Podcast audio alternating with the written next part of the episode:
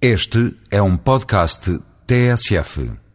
Na edição de hoje do Voz Europa, a Eurodeputada Edith Estrela explica em que consiste, afinal, o trabalho diário de um deputado eleito para as instituições comunitárias. O trabalho de um deputado é muito diversificado.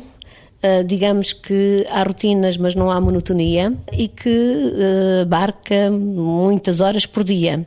Nós começamos muito cedo a trabalhar e depois entre reuniões de comissões especializadas, reuniões de grupo, sessões plenárias, audiências, debates, conferências, uh, enfim, um sem número de solicitações, a vida do, do deputado, o dia a dia do deputado é realmente muito sobrecarregado.